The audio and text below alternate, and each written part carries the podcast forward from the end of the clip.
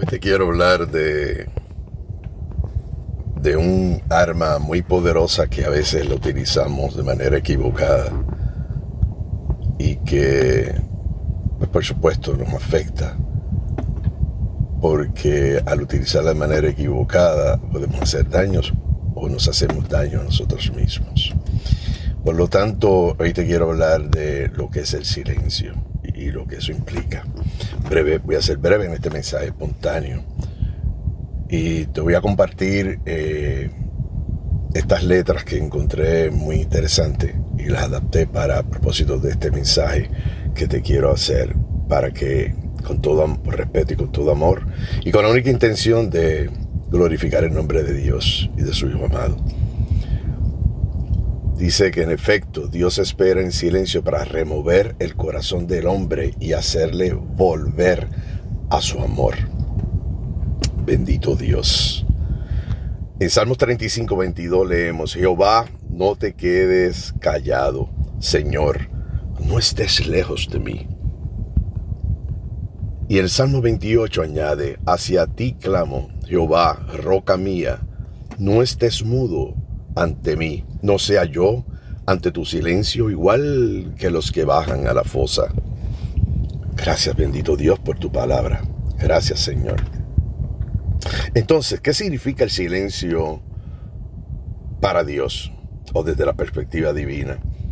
Su silencio no solo no revela, no revela indiferencia, sino que manifiesta un amor un amor profundo, un respeto absoluto al hombre, a esa ese libre albedrío que tenemos, a su capacidad e iniciativa a favor o en contra de la amistad que Dios te ofrece o nos ofrece.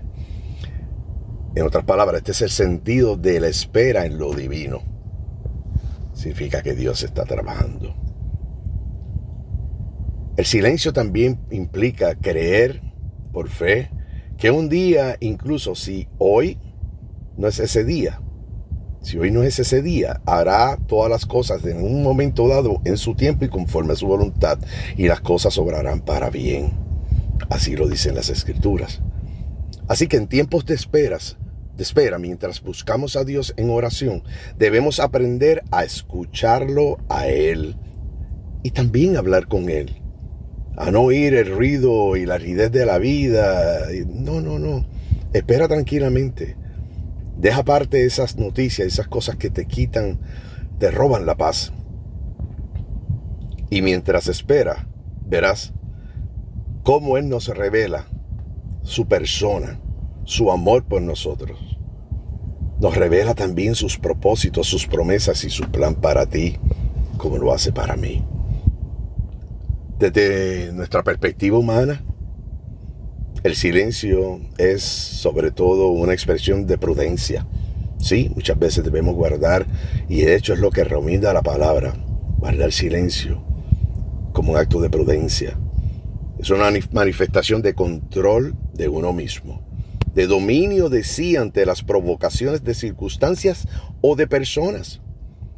En Proverbios 10 dice, y quien, reprime sus labios es sensato. Es mejor callar antes de ofender. Sin embargo, no debemos guardar silencio para hacer daño con nuestra indiferencia. Mira, hay cinco cosas que podemos, de tantas que podemos hacer, pero te resumimos cinco cosas que puedes hacer ante el silencio de Dios para encontrar esa paz. Gracias Señor por tu palabra, porque tu palabra jamás llega vacía. Mira, la primera es, examina tu vida. Sí, haz un inventario de cómo están las cosas en tu vida, con los demás, contigo mismo. Dos, acepta la voluntad de Dios. Hay cosas que te van a estar sucediendo que muchas veces, como hemos hablado, pueden ser como parte del proceso o de consecuencias de nuestros actos. Pero acepta la voluntad de Dios porque siempre va a estar contigo. Tercero, escucha lo que Dios está diciendo.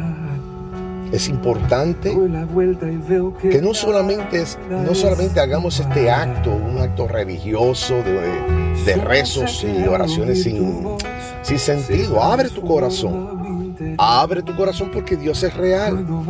Y abre tus oídos espirituales para estar atento a lo que Él tiene que decir.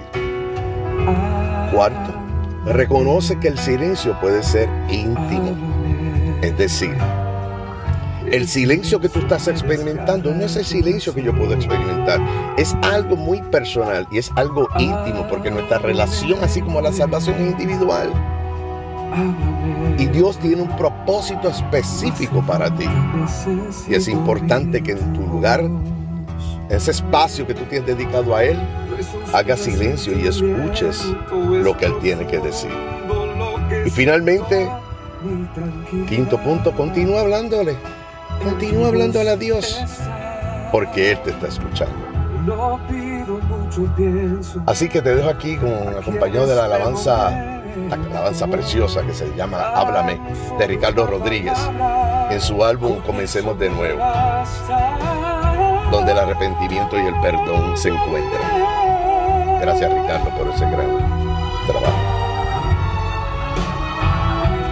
Aprovechemos para abrir nuestra boca nuestro corazón a Dios. Y tener fe y escuchar su voz. Y aun si encuentras que no la estás escuchando, ¿sabes algo?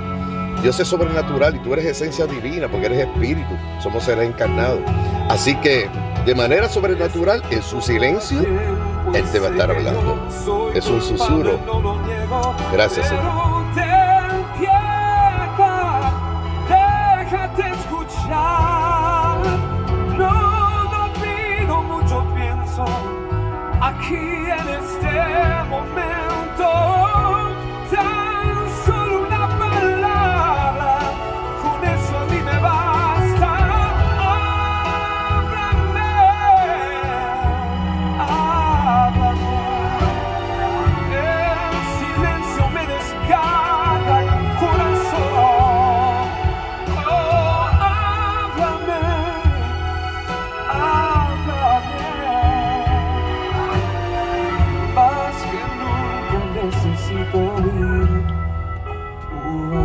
Examina tu vida, acepta la voluntad de Dios, escucha lo que Dios está diciendo, reconoce que el silencio puede ser íntimo y continúa hablándole a Dios. Gracias Padre por tu palabra. Gracias Dios por tu gran amor por nosotros. Bendice la vida de todo aquel que escuche este audio, Señor. Este audio espontáneo que se hace para tu gloria y tu honra, con mucho respeto y mucho amor. En el nombre de Cristo Jesús decimos amén, amén, amén. Dios te bendiga. Háblame, Padre, háblame.